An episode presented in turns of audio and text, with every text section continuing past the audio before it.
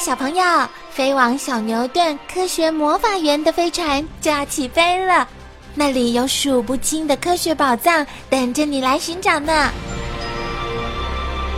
小朋友也可以请爸爸妈妈下载小牛顿 APP，到手机或平板上看好多有趣的动画电影哦。好了，小朋友，快快系上安全带，开始我们的奇幻之旅吧！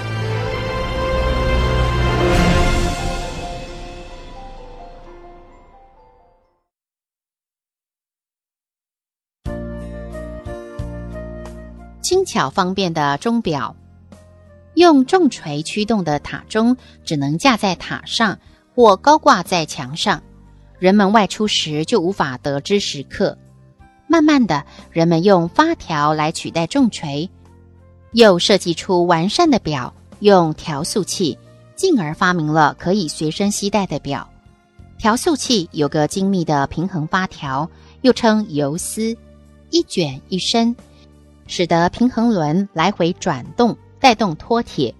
脱铁以一定的频率与冠状齿轮结合或脱离，因此可以计算出时刻。用发条代替重锤虽然方便多了，但是如果忘了上发条，钟表还是会停摆的。因而有自动表的产生。最早的自动表没有上发条的旋钮，只加上了旋动子。只要手一摆动，旋动子就会旋动一下，发条就会自动上紧一次。由于手经常在动，所以表也一直在走。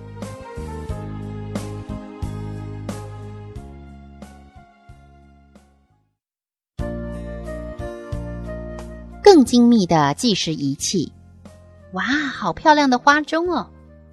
有些车站的钟，或我们熟悉的阳明山花钟。都是一种电钟，电钟里面没有发条，也没有摆轮，只有一个电动机和指针的齿轮相连。当电流通过电动机时，就会带动齿轮，指针就会移动。电钟的发明使得钟表从机械时代进入电子时代。到了西元一九五三年，瑞士人发明电子音叉表，借着音叉的振动来推动指针。西元一九七二年时，又有人发明电子石英表。电子石英表是利用石英来控制电波，能把时间分得更细，使计时更精确。西元一九五三年，科学家发明了世界最准确的原子钟。原子钟是采用铯原子的振动，配合石英控制电波的作用，来度量更精细的时间。大约三千年才有一秒的误差。不过，原子钟的构造非常复杂，又必须占很大的空间，目前还不能广泛推广。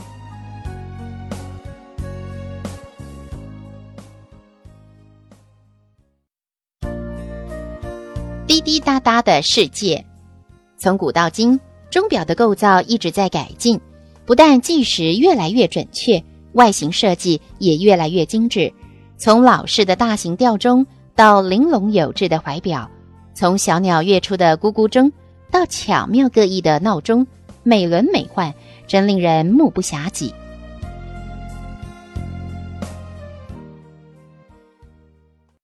空气钟，这是一座以空气运作的时钟，钟内有一个膨胀箱，膨胀箱会随着温度的上升与下降而膨胀收缩，产生动能。这种持续性的细微变化能让主要发条上弦，并使空气中能恒久运作。隐形的生理时钟，除了前面看到的各种钟表外，你是否能想象自己身体内也有一个隐形的时钟呢？这个时钟称为生理时钟。它和我们身体内部器官的运作可是息息相关哦。它配合着外界的环境，使我们在白天活动，晚上休息，过着规律的生活。相同的，动物和植物也有生理时钟。生理时钟使动物知道何时必须储存粮食，何时必须进行冬眠或迁移，也让植物知道何时该开花，何时该结果，让生物界生生不息。让这个世界更多彩多姿。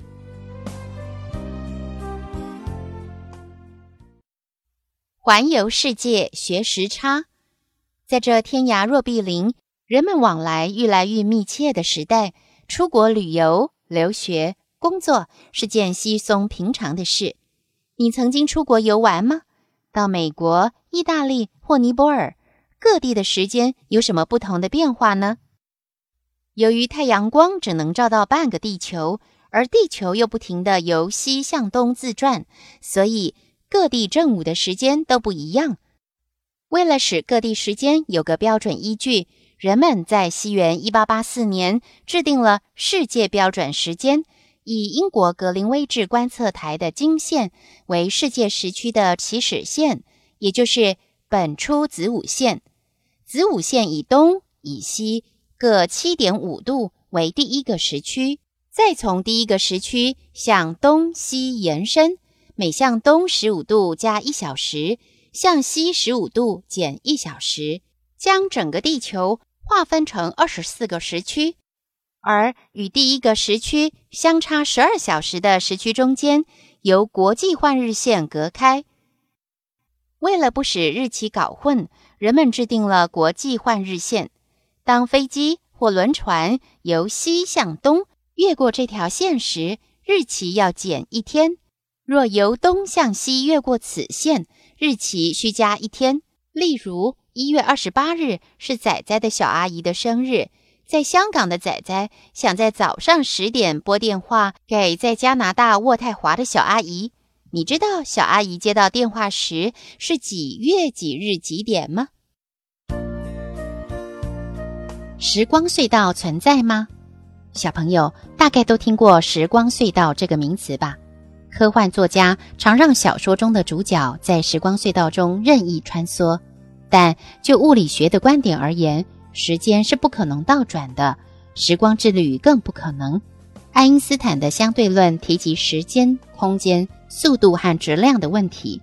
在宇宙现象里，时间和空间是无法分割的。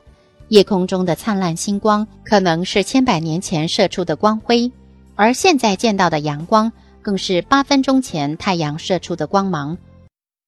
我们看到的宇宙现象都不是他们的现在，这些现象与运动速度有很大关系哦。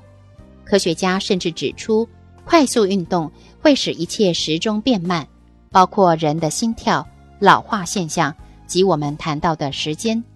譬如一个人以近乎光速的速度在宇宙间遨游十年，他自己并不会觉得如此的久。但是生活在地球的我们却已经过了十年，对于这种说法，你是不是觉得很神奇呢？